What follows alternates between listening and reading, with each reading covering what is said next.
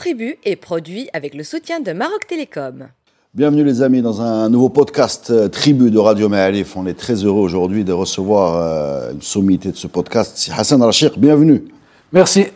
Bah, écoute, Merci euh, à vous deux. C'est super de te recevoir encore une fois. Je vous, je vous renvoie d'ailleurs les gens qui connaissent pas les podcasts qu'on a déjà fait avec toi, un, un extraordinaire podcast qui s'appelle La Nation et qui euh, dit des choses qui dans ta bouche sonnent euh, claires et euh, qui étaient peut-être un peu obscures avant que je ne t'écoute et que je ne le partage. Donc merci pour ce podcast, merci de revenir et à merci toi. aussi pour euh, ce bouquin que tu sors qui s'appelle Le Maroc rural. Il y a l'autre podcast sur les nomades. Le- Sur les nomades, Ah, exactement. non, exactement. Je, je n'ai pas fait beaucoup, hein, donc autant les citer. Mais il y a aussi ce bouquin, alors c'est pas le premier bien sûr, mais celui-là s'appelle Le Maroc rural, dictionnaire socio-anthropologique, qui est sorti, il est sorti à l'édition euh, La Croisée des Chemins. Alors c'est un bouquin super, je vous le dis, parce que c'est un dictionnaire vous trouvez, euh, comme tu dis dans l'intro, euh, par des entrées qui sont des mots vernaculaires, donc les mots qu'on connaît, mkhzen, amrar, ziyara, zawiya, des, définitions euh, très compréhensibles, très utiles, sur des notions que parfois on connaît, parce qu'on a tous plus ou moins des racines rurales, enfin on est nombreux à avoir des racines rurales au Maroc, et on connaît parfois ces mots, on se trompe, parfois on a une idée un peu floue de ce que ça couvre, et donc ce livre, qui a dû être un casse-tête à écrire, a éclairci les idées, c'est salutaire, bravo. hein. Ça a été un casse-tête à écrire. Euh, je sais pas, il y a- bon, bon, bien sûr, quand on écrit, c'est, l'écriture est un casse-tête en soi, donc euh, c'est un accouchement. c'est- Mais l'histoire du livre, c'est pas comme les autres livres, c'est pas une recherche. Ce sont des notes que tu as prises au fur et à mesure? Pas forcément, pas forcément. Euh, moi, je le dis à mes étudiants, je- depuis que j'enseigne, j'ai ouvert un dossier, et surtout 92 avec l'ordinateur, depuis 92 avec l'ordinateur. Un dossier où je mets, comme ça, pêle-mêle, ce que j'ai lu sur la mosquée, ce que j'ai publié sur la mosquée, sur l'Amrar, sur le Cheikh, etc. Et à un moment, le dossier est devenu assez riche. Et pour l'enseignement, pour la recherche, chaque fois, sur la Jama'a par exemple, j'ai publié un article sur la Jama'a il y a une quinzaine d'années, je me suis appuyé sur ce dossier. Donc il y a des choses sur lesquelles j'ai déjà publié pas mal. Il y a des choses très peu, il faut le dire, très peu, où j'ai fait des lectures complémentaires. Sur le sourd par exemple, j'ai pas travaillé. Sur des communautés juives, j'ai jamais travaillé sur. Mais l'essentiel, c'est mes publications et mes notes de lecture. Donc euh, le casse-tête, c'était de trouver un peu l'équilibre entre euh, le chercheur et le disséminateur, celui qui veut juste disséminer un savoir. Et peut-être que tu as vu que c'est un équilibre assez difficile à, Ouais, mais c'est l'écriture qui réussit, hein, parce que c'est un livre, c'est pas le genre de livre qu'on lit du début à la fin, mais c'est un livre qu'on consulte, qu'on ouvre. Je vais vous donner une idée des, des entrées, hein, voilà, les notions qui sont définies. Euh, Jma'a, ici, pacte intertribal, khmas, jnoun, lignage, magie, mkhzen, marabout, marouf, mauvais œil, etc. Donc c'est vraiment des choses qu'on connaît. Moi, ce que j'ai adoré, c'est le fait d'avoir euh, éclairci certains points, quoi, sur, sur des notions. euh, et aujourd'hui, on va, on va- En fait, ce qu'on va dire, hein, il, il est globalement dans ce livre. Je vous conseille vraiment d'aller l'acheter, même si, euh, même si euh, ça rendra nos podcasts moins, moins intéressants. Mais c'est non, pas grave. du c'est tout. pas non, bonne- euh, Je pense que ça va être une bonne introduction, non C'est bon.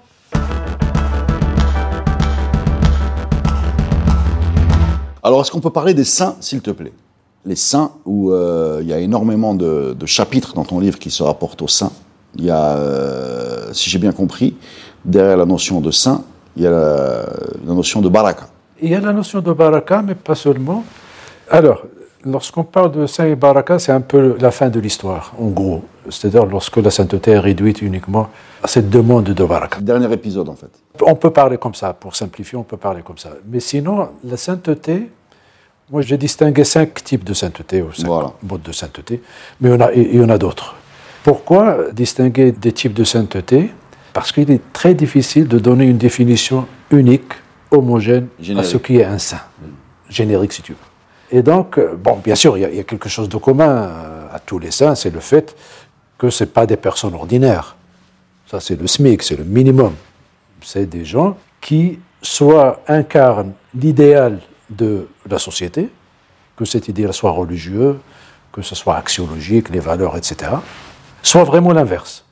Donc il y a un minimum pour reconnaître ce qui est un saint, mais parmi cette population de saints, il y a cinq types que j'ai distingués dans le dictionnaire. Alors, il y a le, premier, je vais t'aider. Oui. C'est euh, le saint associé à la perfection spirituelle. Oui, ça c'est un peu ce qui vient à l'esprit. ouais. Ce qui vient à C'est l'esprit, ouais. voilà, ce qui vient à l'esprit, c'est le saint.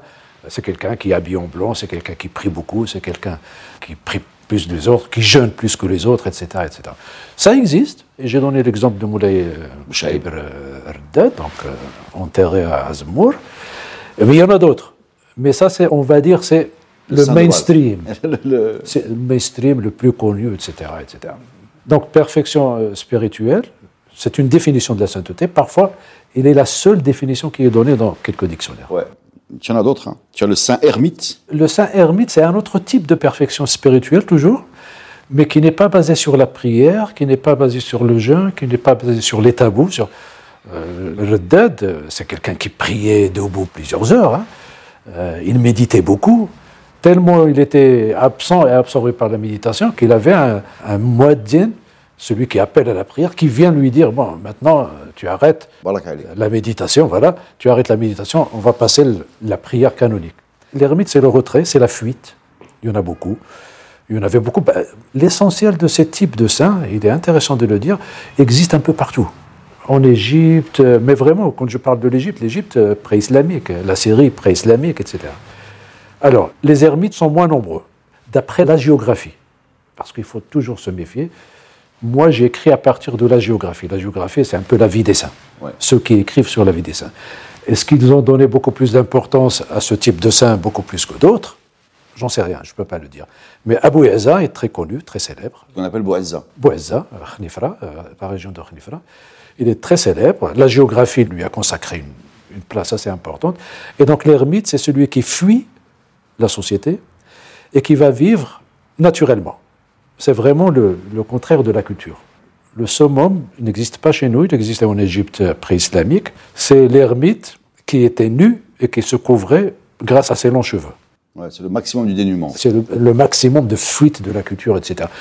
Et donc, vous avez l'ermite qui vit un peu, qui mange les plantes, euh, qui se nourrit des plantes, etc. etc. Le troisième? C'est le saint fonctionnel. Alors, lui, c'est... il est politique, lui.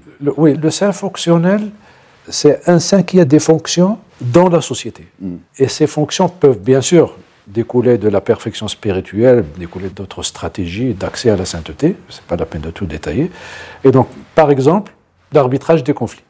Il y a une petite citation, peut-être qu'on va la faire de Paul Pascon, il est très courte, sur le fait que les saints étaient souvent enterrés aux fonctionnaires aux frontières des tribus. Ben, je vais la lire. Hein. Euh, il y a dans le House une géographie du sacré. Les pôles de la sainteté ne sont pas distribués au hasard. Ils balisent des frontières, ils occupent des espaces intermédiaires où rivalisent les tribus.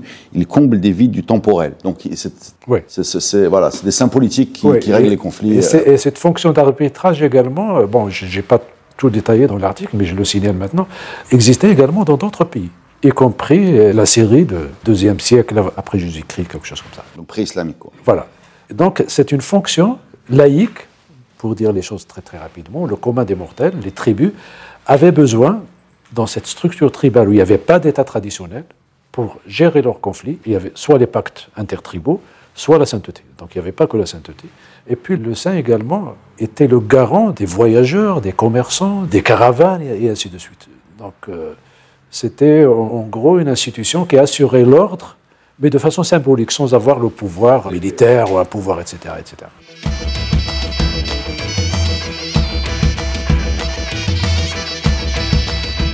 Voilà, donc il y avait ces fonctions. Plusieurs fonctions ont disparu après la colonisation, avec le transport motorisé, donc on n'a plus besoin d'un saint pour... Euh, avec l'administration, l'armée, etc. L'ordre était établi et rétabli par des institutions spécialisées dans la politique. Lui, c'était une institution religieuse, mais qui avait des fonctions politiques. Donc ça a disparu progressivement. Donc il ne reste pour l'instant que la baraka, la bénédiction. Les gens y vont pour avoir de la baraka. Oui, alors avant de revenir à aujourd'hui, je voudrais que tu nous dises deux mots sur le saint extravagant. Celui-là, il m'a interpellé un petit peu. Alors le saint extravagant, il a également sa place dans la géographie. Et parfois, euh, le mjdoub, dans l'ère chrétienne, on parle de saint fou. Bon, mjdoub, n'est pas fou. La catégorie folie, fou ne correspond pas. Parce qu'il y, avait des fous, il y avait des maristans, il y a des fous. Mais lui était, comment dire, comme le dit son nom, c'est quelqu'un qui est attiré par Dieu. Mjdoub. Les autres saints, dans la majorité, pas les saints analphabètes, il y avait des stratégies d'accès, il y avait un cheminement à faire pour accéder à la sainteté. Le Mjdoub, c'est quelqu'un qui devient saint comme ça subitement, soudainement. Il devient ça. Extravagant, il y avait également ce qu'on appelle les malamati au, Moyen-Orient. Les malamati, c'est des gens qui ne veulent pas exhiber la perfection spirituelle. Ils sont tellement humbles et modestes qu'ils font le contraire. Donc ils s'attirent un peu les critiques, les reproches des populations, etc. Moi, j'ai commencé à travailler sur le Mejdou à partir de Ja'far al-Ktani, un alim fassi, qui a travaillé sur Salwat al-Anfas, et j'étais très surpris par le fait qu'il a consacré Salwat al-Anfas au sein de Fès. Trois volumes. Trois volumes au sein de Fès. Et parmi ces saints, rien que le premier volume, si ma mémoire est bonne, il y a 90 biographies de saints et de saintes Mjdoub et Mjdoub. Ah d'accord, juste dans cette catégorie Dans cette catégorie. Donc il y avait les saints, il y avait les saints, les saints lettrés, les saints sociés, etc., les saints de perfection, les saints ermites, pas beaucoup. Bref, extravagant. Moi, parfois même, j'ose pas. Lui, il a osé, ce alim. Il a osé décrire des choses que moi, je ne peux pas décrire maintenant, que je ne peux pas dire. Oui, oui, bah c'est l'excès. Bah, tu, tu, en parles un petit peu, mais sans. sans J'ai donné quelques exemples. Voilà, insulter les gens, voilà, des, euh, marcher pieds nus en portant des os et des mâchoires de charogne, insulter brutalement les gens, se masturber en public. Ouais. Voilà, c'est le sein du tabou, quoi, en fait. C'est le sein. Du... vraiment, c'est vraiment la transgression. C'est l'extravagance, c'est la transgression. Et en dépit de ça, les gens reconnaissent la sainteté de ce type de profil. Mais il n'y a pas un paradoxe là-dedans. Peter Brown, qui a travaillé sur les saints, parle de paradoxe de sainteté. Comme il y a le paradoxe du sacré également. Donc, euh, le sultan qui est sacré, euh, il peut donner la bénédiction, mais il peut donner Sartre. Bien sûr, il y, a, il y a les deux. Mais peu importe, l'essentiel, c'est que maintenant, ce type de sainteté ne peut pas marcher. Et ah j'ai, j'ai, j'ai, j'ai fait la liste. ce que je viens de dire, non, tu vas pas être sanctifié. J'ai lu le, un livre sur les saints fous, sur les saintes folles, en Europe, que je ne cite pas dans ce livre. Et il y avait une sainte qui a suivi la même stratégie, un peu, de ces des saints fous. Ben, 19e siècle, l'auteur du livre dit bon, il s'est trompé de siècle. Voilà. Il était à l'asile de fous.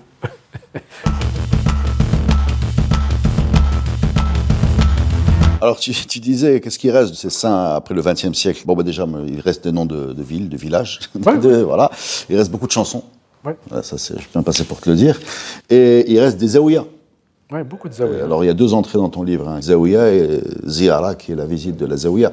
Alors, le Zaouïa, c'est pas seulement un lieu d'un saint, c'est aussi un, une structure qui peut être une structure qui a un rôle politique. Au départ, oui. Tu peux nous parler un peu de ce rôle politique? La Zaouïa. Tu te compares, hein, je, te, coupe, la Zaouïa est proche des ordres religieux chrétiens et monastères du Moyen-Âge ouais, européen. Ouais. Quand vous voyez le, le, le, nom de la rose, par exemple, ça, ça ressemble à. Oui. Fonctionnellement, hein, pas Oui, ça, ça, ça, peut être ça. C'est des équivalences. bon, c'est jamais les mêmes institutions ce qu'on peut dire sur les institutions traditionnelles, et ça c'est un principe qu'il faudra peut-être garder à l'esprit, il n'y avait pas des institutions qui étaient soit politiques, soit religieuses, soit économiques, soit etc. Êtes tout en même temps. La même institution, ça c'est les sociétés traditionnelles, pas uniquement au Maroc, là où il n'y avait pas beaucoup d'institutions, il n'y avait pas de syndicats, il n'y avait pas de parlement, il n'y avait pas de police, il n'y avait pas de gendarmerie, il n'y avait pas de tribunaux, il n'y avait pas, il n'y avait pas, il n'y avait pas, il y avait beaucoup de choses. Et donc il se trouve que ces institutions qui peuvent être au départ religieuses, peuvent avoir des fonctions économiques, des fonctions éducatives, parce que les zaouïas également peut être un lieu qui transmet l'enseignement, notamment l'enseignement religieux, etc. Il peut avoir également des fonctions euh, caritatives. Bien sûr. D'accord Sociales, oui. Caritatives, sociales. Même euh, médicales. Médical. L'essentiel, c'est comme le paysan, euh, il n'y a pas de division du travail précise, et donc chaque institution peut toucher au maximum qu'elle peut. Alors sur le rôle politique, tu, tu, cites par exemple Zawiya Dilaïa, qui était une concurrente de la dynastie Alaouite. Je crois qu'ils sont bagarrés beaucoup avec Moulay Ismail, si mes souvenirs sont. Ouais, sont Moulay, Archid d'abord. Moulay Archid, le frère. Moulay Archid d'abord, le frère. Euh, le frère de Moulay Ismail. Voilà. Donc c'était une force enfin, d'opposition. Alors il y a une phrase de. Je crois que c'est encore Pascon qui dit Un mouvement religieux qui réussit fonde une dynastie. Ouais. Celui qui échoue se replie sur son sanctuaire. Ouais. Voilà, ça, ça résume un peu. Et, et donc voilà, quand il y a un espace, il y a des chances que tel Zawiya puisse jouer un rôle politique, bon, s'il ne le joue pas, il va retourner à sa fonction initiale. Comme pour la sainteté. Donc la fonction principale, c'est la bénédiction. Maintenant, les autres fonctions, c'est à défaut. Alors, euh, juste pour être clair, la Zawiya, forcément, il y a un saint qui est enterré. Ça commence pas forcément. Pas forcément. Hein. Pas forcément. La Zawiya, ça peut être une petite maison. Moi, j'ai la Zawiya de mon village maternel. C'est un, un, coin, voilà, au sens vrai du terme, un coin. Deux pièces, trois pièces avec un hall. Oui, parce que Zawiya, c'est le coin, oui. Oui. Le zawiya, c'est Corner, le coin. Ah, ouais. Oui, en arabe, c'est le coin. Et donc, maintenant, il y a plusieurs degrés. Il y a des zawiyas qui sont vides, qui sont euh, un peu réactivés deux fois long, trois fois long, etc. Il y a des zaouïas qui sont très grandes et qui jouent toutes les fonctions. Donc il y a des zaouïas où, il n'y a que le dhikr, que les litanies, et des fois, bon, deux fois par semaine ou trois fois par semaine. Il n'y a pas. C'est comme si vous dites maintenant, euh, je ne sais pas, le café, qu'est-ce que c'est qu'un café? Bon, tu peux aller du, petit café du quartier jusqu'au. Alors, euh, détail important, peut-être oublié, mais euh, le Zawiya, c'est un refuge pour les fugitifs de droit commun. C'est-à-dire, quand tu mets le Zawiya, tu es. Ah oui, oui, Tu es le totem. Tous les espaces sacrés, pas uniquement la Zawiya, tous les espaces sacrés, les sanctuaires. La mosquée, ça peut l'être également quand on entre dans une mosquée. Euh, bon, les, gens qui te suivent pour te tuer, etc., donc ils s'arrêtent. Maintenant, il doit passer quand même, quelque, on appelle Horm. Le sanctuaire, Voilà, sanctuaire, le Horm, bon, c'est un espace où, disons, la violence, quel que soit le type de violence, est interdit. Donc, euh, c'est des institutions religieuses, mais qui contribuent à la régulation, à l'ordre social à l'époque. C'est une limitation ingénieuse de la violence. Donc, mais il faudrait que les gens soient d'accord, parce qu'il y avait des violations de, des sanctuaires. Des... Moulay Idriss a été violé. Bah, Moulay Idriss, justement, j'allais en parler du sanctuaire de Moulay Idriss à Fès, où s'est réfugié en 1873 les, le entre guillemets, ministre des Finances, qui s'appelait Ibnis, Medani Ibnis, pour échapper à la colère des, tanneurs, il, s'est réfugié là-bas, enfin de, tête. Hein.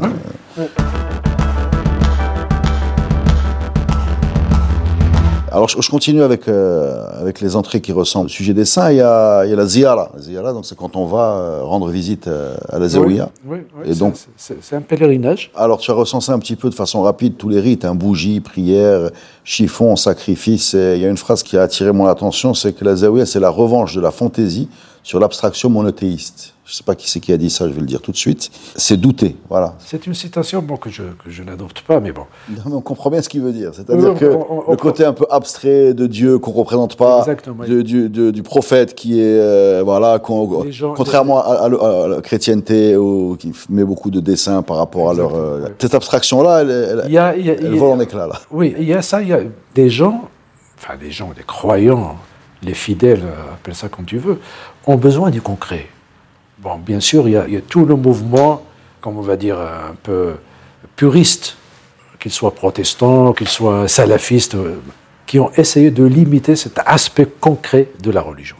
On ne peut pas. Euh, sinon, le hajj, le pèlerinage, c'est quand même, il y, a, du concret, les gens touchent quelque chose, ils vont quelque part, etc.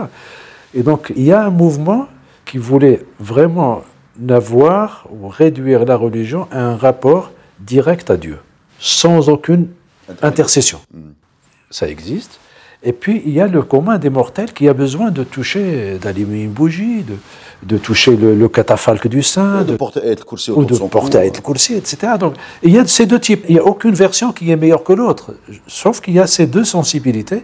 Et parfois, il y a une sensibilité qui l'emporte sur l'autre. Et donc, bon, pour ces anthropologues du 20e, 19e siècle, pour eux, euh, Dieu est abstrait, euh, la religion est abstraite, et donc c'est une revanche. Bon, je ne partage pas ça, mais bon.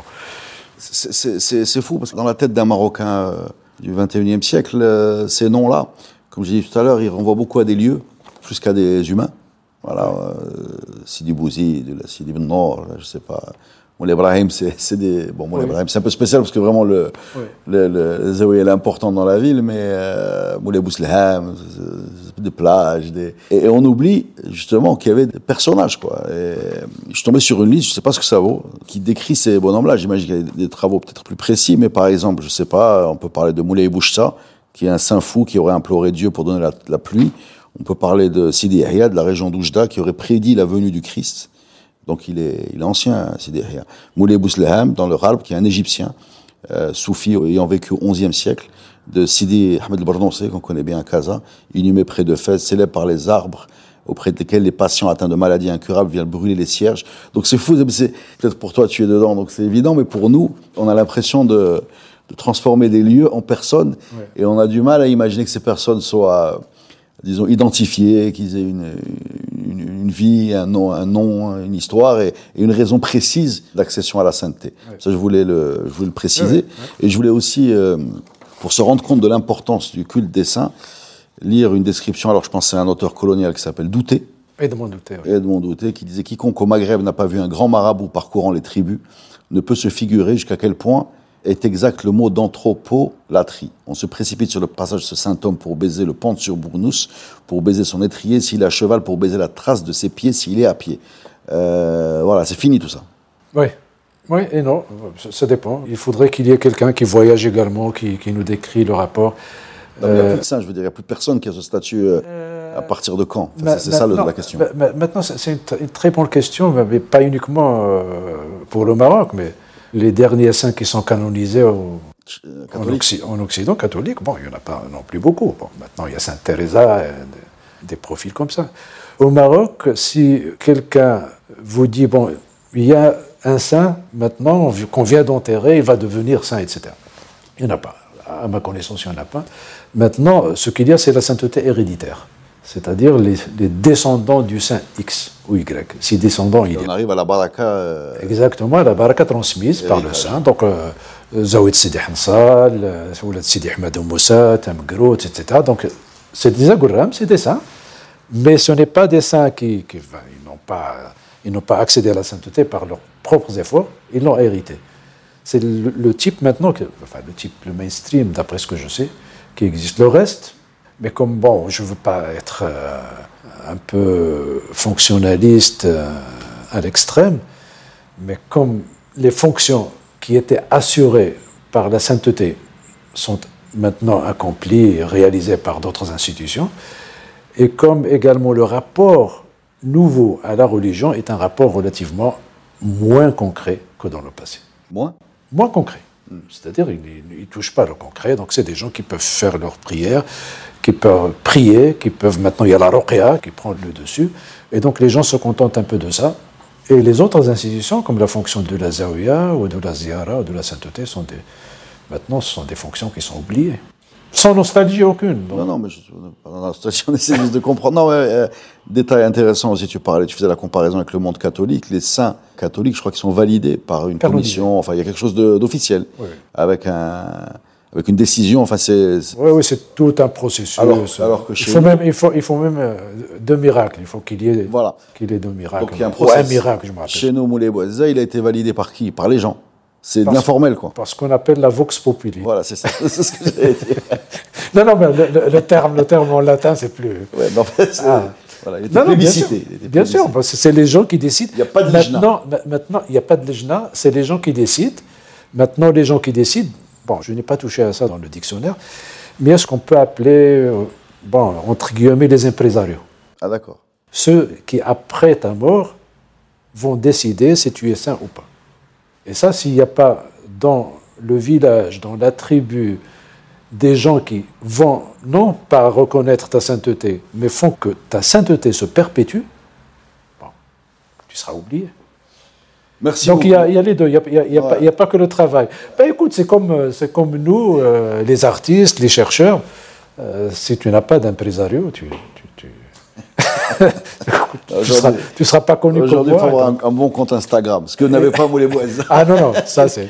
Merci beaucoup. Euh, merci, merci à toi, merci à vous, à, toi et à Hamza, merci.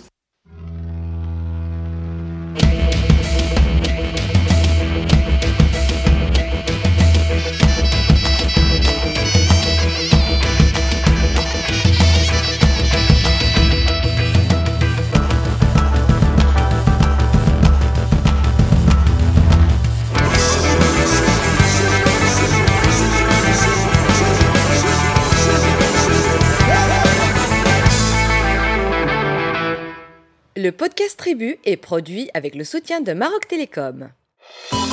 Maroc Télécom, un monde nouveau vous appelle.